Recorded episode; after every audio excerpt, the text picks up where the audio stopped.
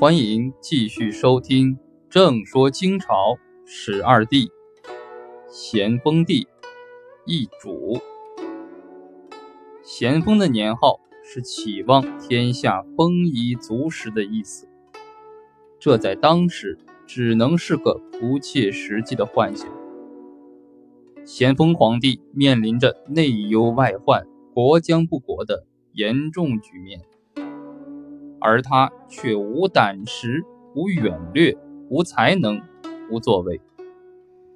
咸丰十一年的皇帝生活，最明显的三个特点就是错、错、错。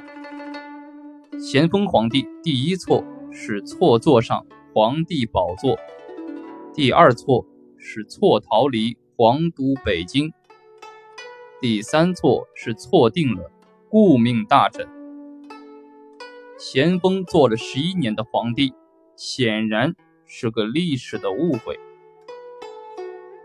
奕主是清朝最后一位通过秘密立储继位的皇帝，他二十岁登基，在位十一年，享年三十一岁，年号咸丰。咸是普遍的意思，丰是富足的意思，咸丰是天下丰衣足食的意思。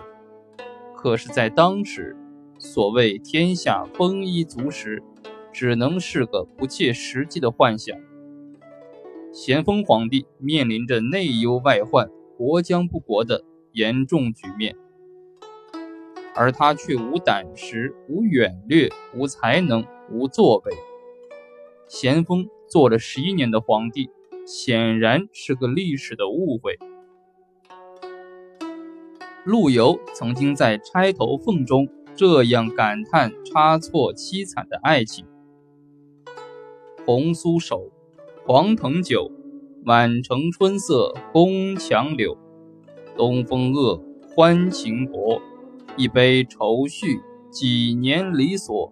错，错，错。”陆游在这首《钗头凤》里连续用了三个错字：错，错。错，这三个错字借用在咸丰皇帝遗嘱身上，竟或有几分贴切。咸丰十一年的皇帝生活最明显的三个特点就是错、错、错。咸丰皇帝第一错是错坐上皇帝宝座，第二错是英法联军入侵时错逃离皇都北京。第三错是临终之前错定了顾命八大臣。